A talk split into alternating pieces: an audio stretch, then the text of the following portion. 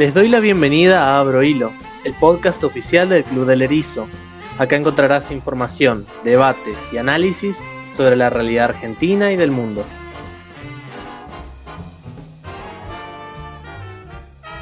En un segundo capítulo de esta serie que estamos haciendo sobre el Congreso de la Nación, decidimos hablar de la Cámara de Diputados. Esta Cámara que se renueva, diputados a la mitad, digamos, todos cada dos años, y que así como el Senado también va a tener un papel muy importante de cara a los próximos dos años. Juntos por el Cambio no obtuvo la primera minoría, pero sí tuvo un gran resultado que le permitió ampliar su número de bancas. Frente de todos, por su parte, perdió incluso algunas. Y ahora, a pesar de seguir manteniendo eh, la primera minoría, al igual que en el Senado, la situación quedó bastante pareja y el papel que cumplan los, los bloques del centro, del medio, y que no son ni Juntos por el Cambio ni Frente de Todos, tendrán un gran rol de cara a estos dos años de gobierno que le quedan a Alberto Fernández. En el capítulo de hoy justamente vamos a hablar de todas estas cosas y del rol que tienen diputados, no solo a nivel constitucional e institucional, sino también de los distintos mecanismos de poder que tiene la Cámara y cómo realmente puede impactar en el proceso político de un gobierno. En el capítulo de hoy estamos con Facundo y con Eloy, que estuvieron conmigo también en el capítulo del Senado. Así que bueno, gracias chicos por estar nuevamente hoy acá. Gracias Lucas, bienvenidos a todos nuevamente. Gracias Lucas, bienvenidos a la audiencia nuevamente, gracias por estar del otro lado y espero que disfruten este episodio. Bien, eh, ¿cómo ven eh, la Cámara de Diputados a partir de este año 2021? Bueno, eh, primero que nada quisiera hacer una pequeña introducción, como hice en el capítulo anterior, que describía el rol institucional del Senado según nuestra constitución, y a partir de ahí pudimos desglosar cómo esto en la práctica por ahí va cambiando. En el caso de la Cámara de Diputados, es menos importante que el Senado, aunque son coiguales según la Constitución, pero es menos importante en el sentido que es menos prestigiosa. Los diputados son más, sus mandatos duran menos, y cuando vas a una elección de diputados, tu nombre queda diluido porque sos uno más de una lista que tiene docenas de personas y que no necesariamente votan tu nombre, aunque vayas de cabeza de lista, sino que votan al espacio en sí, al partido o a la coalición según el caso. A diferencia del Senado, que representa a todas las provincias por igual, diputados representa a todas las provincias en relación a su población. O sea, da más peso a las provincias más pobladas. La provincia de Buenos Aires tiene 70 diputados, mientras que las provincias más chicas todas tienen 5 provincias muy poco pobladas, como pueden ser eh, Tierra del Fuego, Río Negro. Esta composición en realidad sobre representa a estas provincias chicas y subrepresenta a la provincia de Buenos Aires, debería tener está más diputados, y muchas provincias deberían tener el mínimo, que técnicamente es de un diputado, pero bueno, esto en la práctica no es así, porque un decreto de la dictadura, del dictador Viñone, eh, dispuso para las elecciones de 1983 que el mínimo fuera de 5 y esta disparidad en la representación de las provincias. Y como se imaginan, no hay eh, incentivos para que las provincias eliminen esta disparidad y se bajen su propia representación. Así que a partir de eso podemos imaginar que es una Cámara mucho más grande, mucho más diversa en términos de los orígenes geográficos, sociales e ideológicos de sus diputados. Vamos a ver muchos bloques en juego, muchos más de los que vimos en el Senado.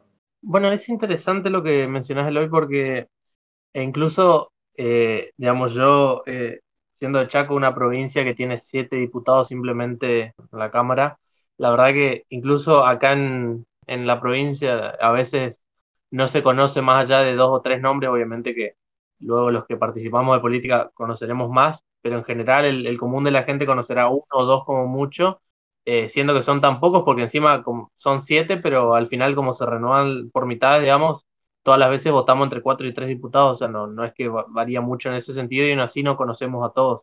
Me imagino lo que será, por ejemplo, la provincia de Buenos Aires, que tiene 70 diputados, entonces, claro, eh, digamos, es, es, muchísima la diferencia, digamos, y, y la posibilidad de conocer a alguien que vaya luego el 10, digamos, es bastante, bastante ínfima, digamos, es interesante. Sí, y algo también que es curioso es que los diputados son más independientes que los senadores en general, independientes con respecto a sus gobernadores, porque, como en el capítulo anterior mencionamos, los senadores del oficialismo de una provincia suelen responder al gobernador, ser delegados directos.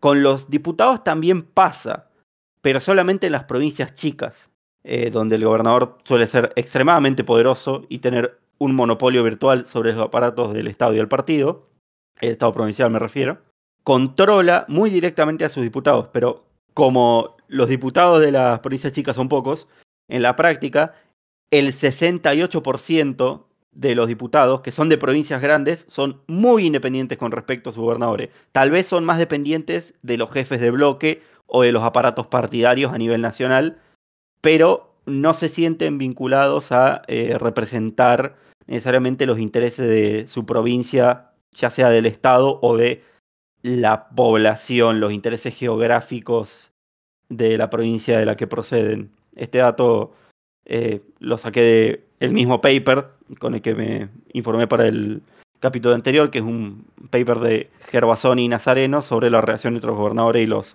legisladores nacionales. O sea que el 68% de los votos en diputados están al aire, están para la negociación, algo que vimos que en el Senado no pasa. Y esto que comentás, Eloy, eh, sobre todo el dato que tiraste, muy interesante, de hecho, y muy cierto también, que sobre todo los diputados que representan al pueblo de las provincias que, son grandes.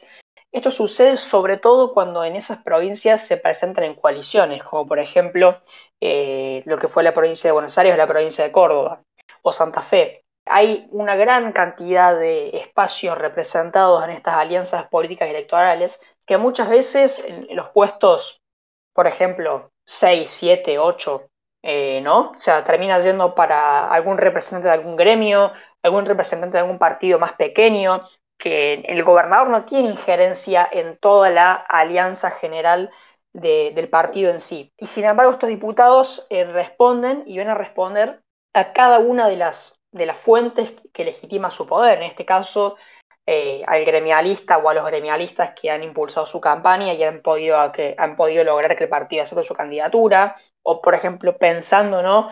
Siendo un caso concreto, ¿no? Margarita Stolbizer en Juntos por el Cambio. Claramente se le escapa al liderazgo de lo que podría tener Santilli si fuera el gobernador, por ejemplo, de la provincia de Buenos Aires, o algún puesto en la lista del kirchnerismo se le escapa de control de Kichilov porque es una persona que termina poniendo cierto grupo que forma toda la alianza, pero que no forma el lugar de origen de poder del gobernador en sí. No sé si soy claro, no sé si se entiende el ejemplo que doy. Sí, sí, absolutamente. en general, tal vez los diputados son un poco más eh, sensibles, ya sea al partido, la ideología en sí, a los jefes de partido, o, en todo caso, al sector social o la corporación, que como decir lo puso ahí, el GEN, por ejemplo, ya que mencionaste a Margarita Stolbizer, en su momento tenía bastante presencia en las universidades y en cierto sector de la intelectualidad progresista. Y es donde se suelen repartir cargos eh, para las distintas partes de una coalición social de votantes, como decir, sindicatos, movimientos sociales. Lo, gracioso es que, como hay tantos puestos en algunas provincias, es difícil predecir cuáles van a entrar y cuáles no, porque el cálculo es muy complejo con el sistema electoral que tenemos. Así que tal vez pusiste a alguien en un puesto pensando que no entraba y, ups, entró. Y eso genera dolores de cabeza, tanto como si entra como si no. También un ejemplo que puede ser bastante, de alguna manera, iluminador, me parece, en este sentido, es cuando fue a CEF, digamos, en 2019 con, con UNIR, que en un momento estaba con Esper y, luego una reunión con Pichetto, bueno, se pasó Juntos por el Cambio y obviamente fue candidato a diputado nacional en la lista de Juntos por el Cambio y al final CEF, digamos, era un diputado que de alguna manera respondía a Pichetto. Obviamente, Pichetto también en este sentido, metido ya dentro de Juntos por el Cambio, eh, había una de lealtad, digamos, en ese momento el presidente Macri, pero respondía básicamente a él. Lo mismo incluso lo que ustedes decían, digamos, muchas veces justamente eh, esa lealtad, de alguna manera, no solo en el peronismo, sino que mismo Juntos por el Cambio en ciertos sectores, va más a los propios, por ejemplo, en el caso de la provincia de Buenos Aires, el caso de, los varones del conurbano, que más al gobernador o a la persona que está en el, en el cargo, digamos, porque incluso, incluso le pasó lo mismo a Vidal en 2019, o sea, al final, eh, muchas veces, sobre todo en, provincias tan grandes así, el, gobernador tiene una, una influencia bastante mínima en las decisiones, digamos, que, que suceden dentro del, de la lista en, diputados, por ejemplo. Entonces me parece que en ese sentido es totalmente cierto lo que, lo que mencionan. Eh, sí, de hecho es gracioso porque del, de la Cámara de Diputados es justamente donde sacamos algunos de los, de los políticos más ideológicamente excéntricos e independientes en su manera de pensar y de expresarse del país. Estoy pensando en de Juntos por el Cambio, por ejemplo, tenemos a Fernando Iglesias, tenemos a Francisco Sánchez, tenemos a José Luis Patiño, dentro del Frente de Todos tenemos obviamente a Máximo Kirchner, tenemos a... Um... Olmedo, Olmedo estuvo como, como diputado también. Claro, tenemos a Demendiguren, o sea, todas estas figuras que a veces le dan dolor de cabeza a su coalición porque son demasiado independientes, hacen declaraciones que después todo el resto tiene que salir a explicar o no votan necesariamente con su bloque. Claro, sí, totalmente. Bueno, de hecho, nombraban más temprano a Stolbizer. incluso yo, digamos, de la misma lista con la que entró ahora, yo no tampoco no dejaría fuera a Manes, porque más allá de que parece haber cierta cuestión, digamos, que se ordenó en el, una cuestión orgánica, digamos, la verdad es que mm, hasta que no asuma, digamos, y empiece a tener su rol como todo, yo no sé hasta qué punto va a ser realmente orgánico o más bien un pensador independiente dentro del bloque radical. Eh, bueno, Monzó también que va a estar con Stolbizer, o sea, sobran los ejemplos de diputados que entran eh, con una coalición política, pero al final, digamos, no terminan respondiendo a esa lógica de lealtad partidaria, digamos, eh, o, o, colisional. Bueno, y también el caso, obviamente, de diputados que directamente entran por una lista o, por un frente y al final se terminan pasando a otro o, terminan haciendo su propio bloque aparte del interbloque en sí. Los famosos tránfugas. Acá me gustaría, sí, los famosos tránfugas, tal cual. Acá me gustaría eh, sí tomarme un minuto para quizás contarle a la audiencia de qué van las cuestiones de los bloques, ¿no? Porque muchas veces uno habla de bloques y, uno como que si no está muy metido en el tema del, poder legislativo puede llegar a causar una confusión. Primero decir que el bloque es una agrupación de diputados que se organizan siempre acorde a sus afinidades políticas. Y esto es importante lo que estoy diciendo porque eh, mientras grabamos esto, los graphs de la televisión están mostrando una interna feroz dentro de la Unión Cívica Radical.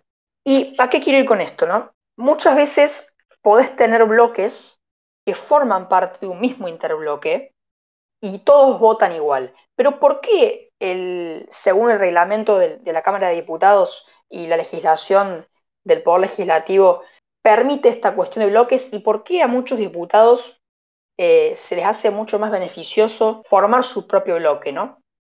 Porque la conformación de un bloque es tan sencilla como mandar una nota firmada al presidente de la Cámara para que quede conformado el bloque. Y ya con eso te garantizas tener personal de carácter transitorio, que son empleados que se le asigna en el presupuesto de la Cámara, y tenés un secretario parlamentario, un secretario administrativo y un número N de empleados según el número de, diputados que conforman el bloque. El solo hecho de vos separarte y formar un bloque propio ya te permite tener empleados tuyos en, en, la Cámara de Diputados, secretarios parlamentarios, secretarios administrativos, ¿no? que son una especie como de asesores que, que, que asesoran, la redundancia, eh, sobre cuestiones más técnicas. Pero también es importante porque tiene mucho que ver con el uso de la palabra en eh, la Cámara. ¿Y por qué? Porque depende el número de diputados que conforme un bloque, el presidente de ese bloque va a tener una determinada cantidad de minutos en la Cámara para hablar. Es muy resumidamente, si el bloque tiene entre 1 y 3 diputados, se usa hasta 12 minutos. Si tiene entre 4 y 10 diputados, se utilizan 15 minutos. Y si el bloque tiene más de 10 diputados, el presidente del bloque puede utilizar hasta 20 minutos. El resto de los diputados, si quieren intervenir, tienen solo 7 minutos. Pero fijémonos ya cómo incluso en el tiempo de la sesión es importante la conformación del bloque y porque a muchos les conviene que existan más divisiones adentro de los interbloques o, la conformación de bloques en sí. Te da tiempo, te da presupuesto y te permite contratar a empleados un dato no menor si tenemos en cuenta cómo muchas veces la política es también pagar favores. Y además, los bloques se tiene en cuenta a la hora de componer las comisiones. El reglamento explicita, aunque le deja cierto margen de acción al presidente de la Cámara, en este caso el, diputado Sergio Massa, para que, para que vea según el tamaño de cada bloque cuánto lo merecen, pero en la medida de lo posible tiene que intentar que los bloques se vean representados de manera equitativa en las comisiones. Obviamente los bloques más grandes eh, suelen tener más miembros en más comisiones, los bloques más chicos se tienen que conformar con pertenecer a un par, hasta pueden disputar la presidencia de comisiones, los bloques más grandes. Y lo más importante de todo es la comisión de labor parlamentaria, que es la omnicomisión, vamos a decir, es la comisión principal donde están todos los jefes de bloques junto con el presidente de la Cámara, que se encarga de decir qué proyectos de todos los que se presentaron en la mesa de entrada de la Cámara efectivamente van a ser discutidos, van a pasar a estudio de comisiones y eso, en última instancia, determina si se va a votar o no el proyecto. Es decir, hay muchos proyectos de ley que se presentan y nunca se llegan a votar, nunca ganan lo que se llama estado parlamentario, porque la comisión de labor parlamentaria dice, no, esto, esto no vale la pena, esto no vale el precioso tiempo de la Cámara de Diputados. Vamos a votar este proyecto para declarar eh, a Tandil la capital nacional del ballet o algo por el estilo. Sí, la verdad es que es importante lo que aclaran porque al margen de todos estos beneficios e incentivos que existen para que los los distintos interbloques tengan varios bloques dentro de su, dentro de su composición. La verdad es que también, obviamente, que hay una cuestión político-partidaria, ni siquiera ideológica, sino más bien, eh, les digo, una cuestión político-partidaria de justamente conformarse en distintos bloques. Digamos al caso, por ejemplo, nombran, y esto lo aclaro más que nada, porque en estos días también, antes del, del tema este del, de la división del bloque radical, también se hablaba mucho del tema de Monzó y de Stolbizer, que anunciaron que formarían un bloque separado dentro de Juntos por el Cambio, pero separado. Y mucha gente criticando esto, como diciendo que estaban generando divisiones y todo eso, pero también es entendible. O sea, yo la verdad es que no, no adhiero a ese sector político, ni, ni ideológica ni partidariamente, pero la verdad es que se entiende, digamos, que tanto Stolbizer como Monzón tienen sus propios partidos políticos, no son radicales, no son pro, no son eh, de la coalición cívica, entonces es entendible que conformen su propio bloque. El hecho de que vayan, hayan ido en una misma lista no implica que tengas que ir al mismo bloque mayoritario de esa lista. O sea, si vamos al caso, en el caso de la, Ciudad de Buenos Aires, eh, López Murphy también fue dentro de la lista, la lista definitiva, digamos, fue dentro la del, la del PRO y los radicales, pero no significa que López Murphy tenga que ir a uno de esos dos bloques, digamos, está perfecto si López Murphy también por su parte conforma un propio bloque para ir dentro del, del interbloque Juntos por el Cambio, o sea, es, algo natural que, se dé esto así. El tema es que los, periodistas o la gente que da información justamente no den eh, información falsa, fake news, digamos, de que ciertos diputados eh, están rompiendo el interbloque cuando en realidad lo único que hacen es conformar un bloque propio como hacen todos los demás partidos. Hay mucha confusión, lamentablemente, entre lo que es un bloque, un interbloque, lo que es dividir un partido de lo que no. Y lamentablemente esa información maliciosa, cuando se, cuando se, se da maliciosamente, mejor dicho, sirve también como para operar, ¿no? Para mostrar alguna situación de crisis donde no la hay, eh, o simplemente se ignora eh, los funcionamientos normales, porque es un funcionamiento normal, de un interbloque tan grande, ¿no? O sea, pensemos, ¿no? Que eh, después de estas elecciones, creo que queda Frente de Todos con 118 y Juntos por el Cambio con 116. Corríjame si, si me equivoco. Efectivamente, ese, ese, es el número. Gracias. Eh, es, un poco natural pensar, ¿no? Que, que en 116 personas haya un par, vea la chance, ¿no? De, de hablar, de, de, querer hablar más, ¿no? O, de formar un bloque aparte, ¿no? O sea, porque también, también al interbloque le conviene, ¿no? Porque mientras más bloques tiene un interbloque, es más tiempo que habla todo el bloque en sí representado, ¿no? Entonces, digo, tampoco es todo negativo, ¿no? Claro, bueno, ya que estamos aclarando todas estas cuestiones terminológicas, generalmente uno va a escuchar o leer en los medios, en la prensa, se habla de monobloque, que es un bloque hecho por un único diputado. Hay otros países que no te dejan, que todos los que no se metían en un bloque tienen que meterse como un bloque del resto, el club de los chicos que no los eligen en educación física. Pero, claro, acá por ejemplo el Movimiento Popular Neuquino, que actualmente tiene un diputado, si no me equivoco, lo dejan hacer un monobloque. ¿Qué es un bloque de uno? O sea, un tipo que tiene todos los permisos, tiempos empleados que tendría un bloque, pero obviamente ajustado a su tamaño. Y el término interbloque, medio que se entiende solo, es un bloque de bloques. Acá hay que aclarar, Juntos por el Cambio es un interbloque, es decir, está compuesto por varios bloques según los distintos partidos que lo constituyen. Y de hecho hay gente que por ahí está en un bloque dentro de Juntos por el Cambio y no necesariamente es de ese partido, pero mm, decidió meterse en uno de los bloques ya constituidos en vez de hacer el, el quilombo, que sería hacer su propio bloque por un pequeño partido propio. En cambio, el Frente de Todos no es un interbloque. El Frente de Todos son 118 diputados que forman un único bloque presidido por Máximo Kirchner. O sea que aunque el Frente de Todos tiene este discurso y esta operatividad de coalición, eso se ve más en el poder ejecutivo que en el legislativo. En el legislativo funciona en la práctica como si fueran un único, un único sector que responde a esta lógica un poco más orgánica que históricamente ha tenido el PJ. Tienen un único bloque irrompible desde la vuelta de la democracia, más allá de que están los peronismos disidentes. La verdad es que eh, está buenísimo que podamos hacer esta aclaración, digamos, para que, sobre todo la gente que nos escuche, que capaz ha leído noticias de distintos tipos, digamos, en, estos, todas estas semanas, eh, a partir de las de las elecciones, la verdad que está buenísimo que puedan entender realmente cómo funciona esta dinámica de los bloques y los interbloques, para que no haya confusiones realmente y que luego obviamente cada uno tendrá su, su opinión personal y crítica sobre cada una de estas cuestiones, de si es conveniente o no tener más bloques o no,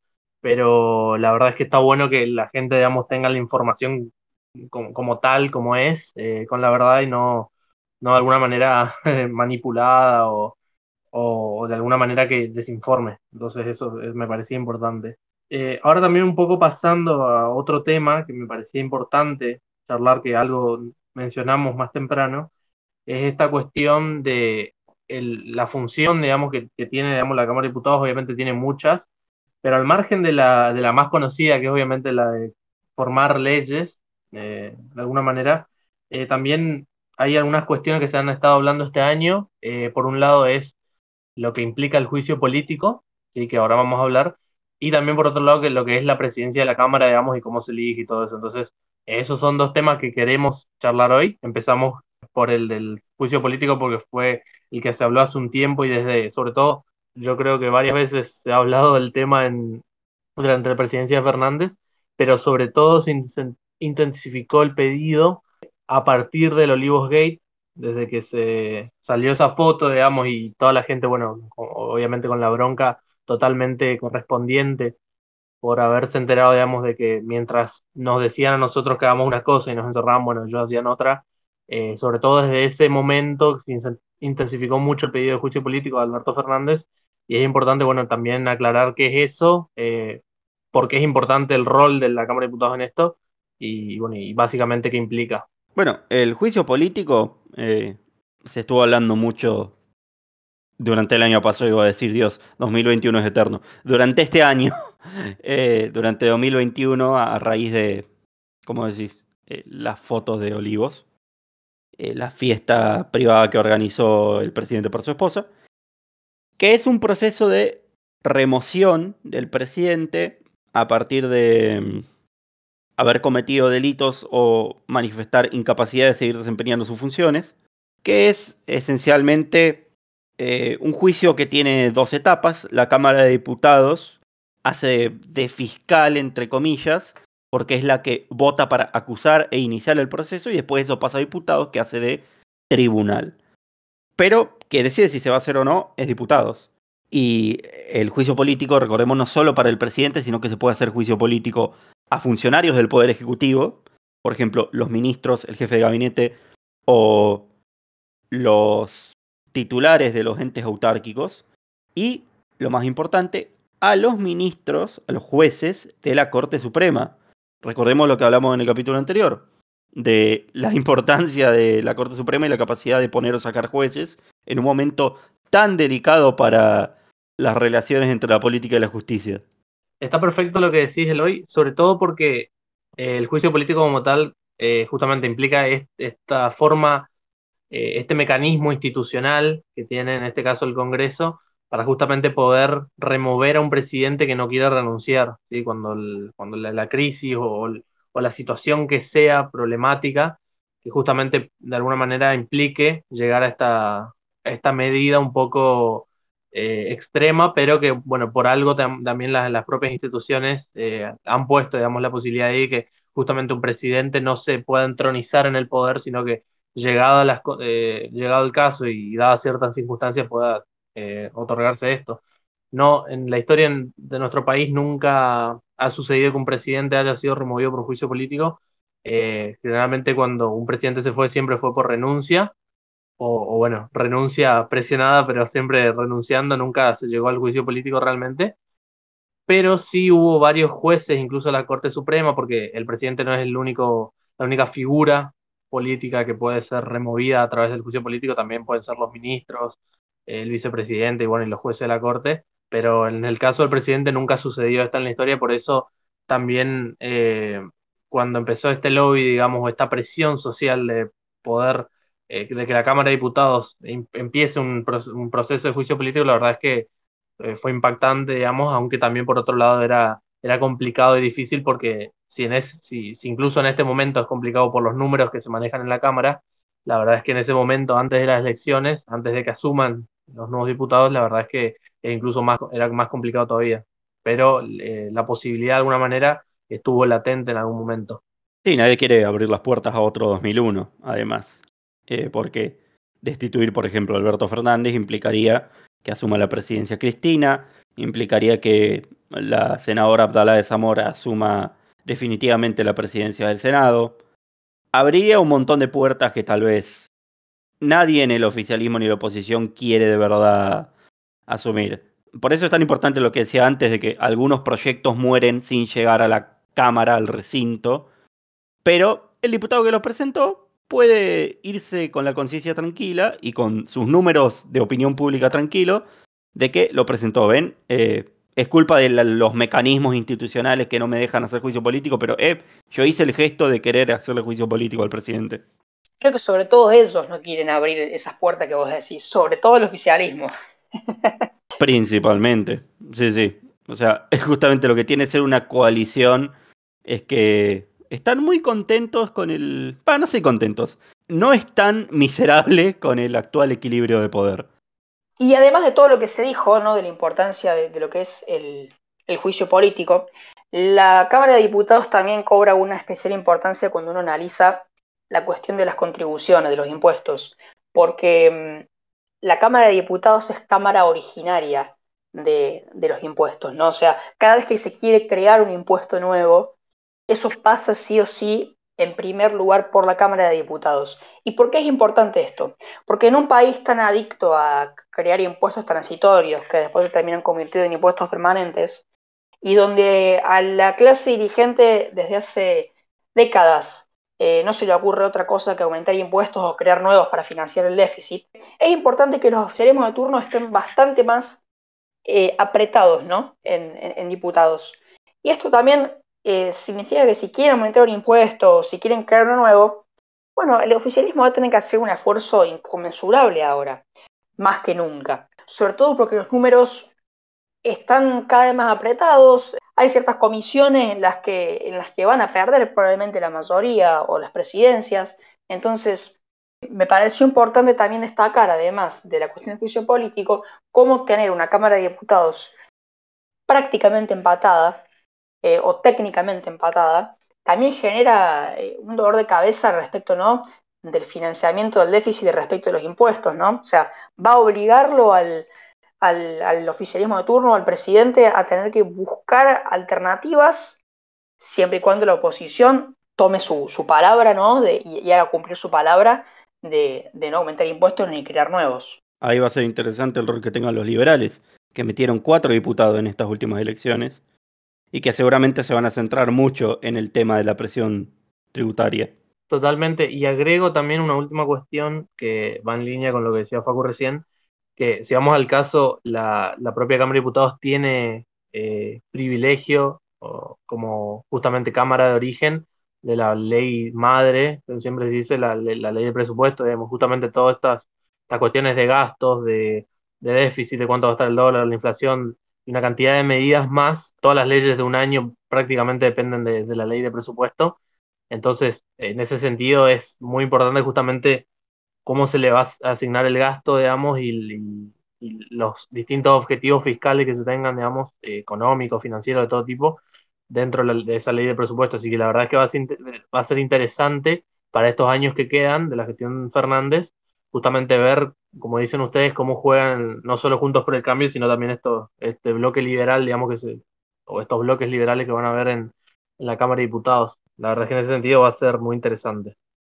Y por último, también no, quería dejar afuera este tema, pero la verdad es que eh, hoy más temprano nombramos el, eh, una de las funciones que tiene el, el, presidente de la Cámara de Diputados, Sergio Massa actualmente. La verdad es que es más que solo el presidente, quien preside el ente y quien de alguna manera organiza las, las sesiones y, las comisiones y una cantidad de cosas más, sino que si vamos al caso ya simbólicamente, estamos hablando de dentro de la línea de sucesión estamos hablando de la, de la cuarta persona con mayor poder dentro del, del país. Eh, entonces, en ese sentido, la verdad es que la discusión que se viene hablando hace un tiempo, sobre todo después de las PASO, eh, a partir de, que, de los buenos resultados que obtuvo Junto por el Cambio y esta posibilidad latente que había de, de poder tener los números suficientes como para ser la primera minoría, eh, se empezó a discutir esta cuestión de que Juntos por el Cambio iba por la presidencia de, de, la Cámara de Diputados, iban básicamente por la oficina de, de, Sergio Massa.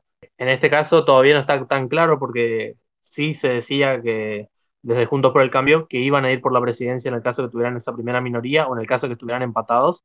En este caso, el Frente Todos mantuvo en la primera minoría por dos diputados apenas, pero mantuvo básicamente la primera minoría. Entonces, resta ver qué hará Juntos por el Cambio a partir del 10 de diciembre, que en unos días van a asumir y, y bueno, va a estar buenísima esa, esa disputa por el poder, porque la verdad es que cada cuota de poder que pueda obtener la oposición eh, va a ser un, un obstáculo para estos años que le quedan a Alberto Fernández.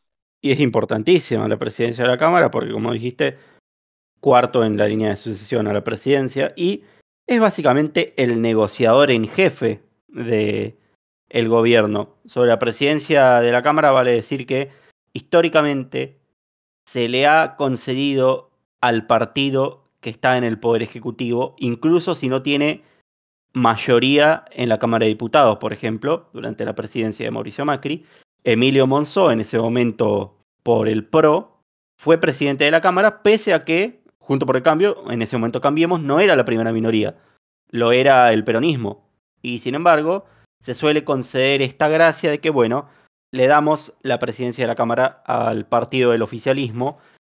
Y el presidente, como los diputados tienen esta independencia que decíamos al principio del capítulo, justamente se dedica a negociar con cada uno de esos bloques, con cada uno de esos interbloques, con cada uno de los diputados independientes digamos, con esos comodines y tratar de eh, hacer lo que se dice el poroteo, el conteo de votos, a ver quién está y quién no está, quién va a faltar a la sesión, quién puedo contar con que me va a votar el sí, quién va, quién va a votar que no.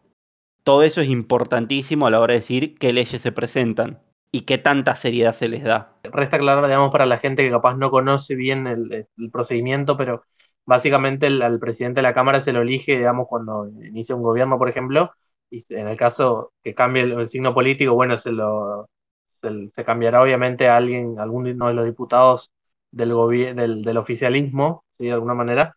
Eh, suele ser como esta tradición, es algo que no, no está, no es una ley como tal ni una norma, simplemente es una tradición legislativa de justamente darle esa, esa presidencia, al menos los primeros dos años, al oficialismo, y digo los primeros dos años porque más allá de que una tradición que casi siempre se ha cumplido, la verdad es que en el caso, por ejemplo, del 2001, luego de las, de las elecciones que pierde de la Rúa y, con la cual empieza a caerse su gobierno, eh, justamente el peronismo avanza eh, sobre esa, el Partido Justicialista avanza sobre esa presidencia de diputados y fue la primera vez en muchísimo tiempo que se rompió esa tradición de decir, bueno, darle al, al, oficialismo, digamos, esa, esa, cuota de poder, eh, pero bueno, generalmente se cumple más estos dos años como para decir darle un tiempo de gracia.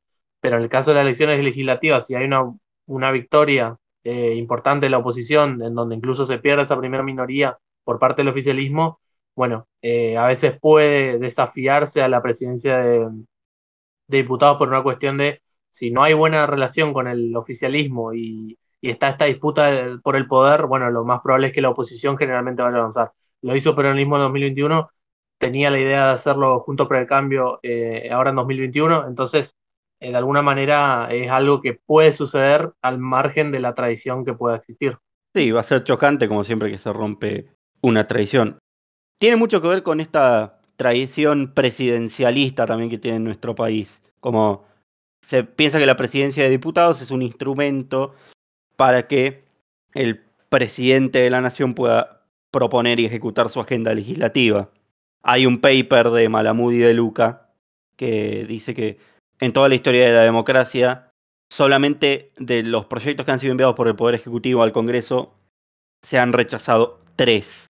Como para que se den una idea de la importancia que se le da a, a utilizar el Congreso no tanto como sitio de discusión de los proyectos que presentan los propios diputados, sino de los proyectos que presenta el Poder Ejecutivo. Obviamente muchas cosas de fondo, las negociaciones no siempre pasan dentro del Congreso, el Poder Ejecutivo tiende a no enviar un proyecto que sabe que no lo van a votar, pero hay un poco de, media verdad en esto que dicen de que el Congreso es una escribanía del Ejecutivo. Sí, obvio, totalmente. Eh, justamente el presidente de diputados como tal, como explicaba más temprano, es el que se encarga de tantear antes de que el Ejecutivo mande su proyecto, eh, tantea justamente entre los bloques los apoyos que hay y bueno, y a partir de eso es que deciden mandar los proyectos, no es que el Ejecutivo simplemente manda el proyecto y, y luego ve a ver qué sucede o ve si puede cambiar apoyo, sino que justamente ese consenso lo se busca siempre antes del propio proyecto porque obviamente siempre quieren asegurarse que luego va a salir afirmativo, digamos, el, o confirmado de, ese proyecto de ley. Sí, no te quieres quemar, nadie se, nadie se tira la pileta. Bueno, eh, supongo que el tema específicamente internas de cada bloque, qué va a pasar con los dos bloques radicales o quién va a presidir el bloque liberal, lo estaremos viendo en los próximos días y ya tenemos tiempo de discutirlo con mayor detalle. Pero un tema que quería plantear es que últimamente se está hablando de hacer uso de otra de las facultades exclusivas de los privilegios de la Cámara de Diputados, una de las leyes en las que tiene que ser Cámara originaria, que es la consulta popular. Consulta popular es como se dice en nuestra constitución, a lo que en otros países se conoce como plebiscito, referéndum. Esos momentos en los que se llama a la población a votar directamente, no candidatos, sino una propuesta concreta de política o de proyecto de ley. Como en su momento se hizo, por ejemplo, el Tratado de Fronteras con Chile sobre el conflicto en el canal de Beagle. O eh, la constitución que hace poco se plebiscitó en Chile. Se dice que hay algunos diputados del oficialismo estarían pensando someter a consulta popular un eventual acuerdo con el Fondo Monetario Internacional.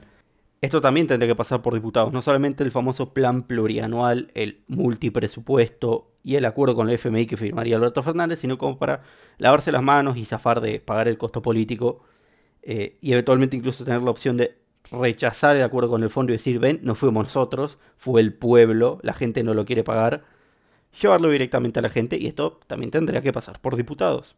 Es decir, la Cámara va a tener un protagonismo y una capacidad de desafiar al Poder Ejecutivo en estos años que probablemente no haya tenido en décadas. Y en una, en una coyuntura donde la imagen presidencial no sería la mejor.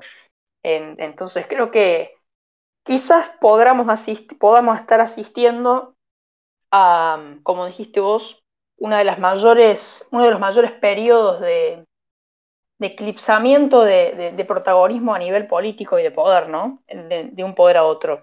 Eh, puede ser bastante positivo para la cultura argentina de la separación de poderes. Para la democracia, sin duda que sí.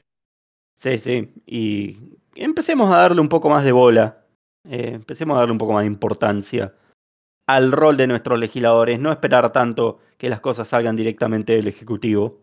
Luego de un periodo tan cargado de decretos ley, de decretos de necesidad de urgencia como fue la pandemia y la cuarentena, está bueno tener un Congreso tan diverso eh, y tan cargado de debates y de disputas internas como parece que va a ser este. Coincido totalmente con, con esta última mirada. La verdad es que es interesante tener un Congreso diverso, un Congreso fuerte, como decían de ciertos sectores, eh, que de alguna manera pueda eh, al menos hacerle frente al oficialismo, digamos, que haya un cierto equilibrio, que más allá de que uno pueda coincidir o no con el, con el gobierno de Fernández, que bueno, que se pueda haber esta idea de consenso, digamos, de los proyectos van a salir si hay un acuerdo con la oposición, si la oposición, digamos, eh, de alguna manera puede llegar a participar también de la, de la formación de, las políticas públicas y, y las decisiones gubernamentales que se tomen en estos años aunque sí hago la aclaración de que yo soy un poco más escéptico de, de la consulta popular, porque en general siempre se habla de consulta popular, también se habló con el tema del, de cuando se discutía el aborto legal, digamos, tanto en 2018 como en 2020, se, se hablaba de esta cuestión de que había legisladores que querían mandar a, a un referéndum para que elijan, digamos, si,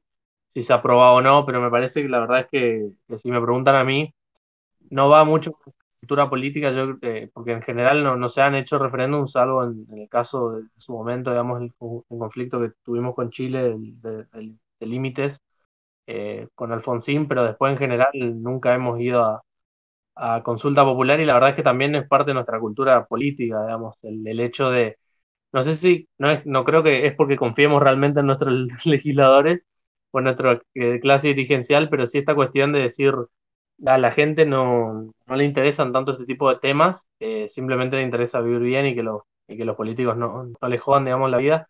Y en ese sentido es como que eh, hay una fuerte presunción, digamos, de que deben ser los propios dirigentes políticos los que deben resolver estas cuestiones y no de alguna manera delegarlas o un poco lavarse la mano, digamos, eh, delegándoselas al, al, al, propio pueblo, digamos, que tenga que votar, por ejemplo, en este caso, el acuerdo del FMI no, digamos, porque hay mucha gente que capaz no entiende las, las circunstancias en las que se vota, digamos, qué es lo que se está votando. Entonces, de alguna manera, yo por mi parte, digamos, prefiero que justamente esta cultura política eh, continúe, porque al final no somos Suiza, donde capaz hay una democracia mucho más directa, sino que lo, lo que tenemos es justamente la representación política y de alguna manera yo prefiero, de mi parte, al menos confiar en eso y no tanto esta cuestión de, bueno, eh, ir cada dos por tres, digamos, a, a, querer decidir algo por una consulta popular. La verdad es que no, no le veo el sentido.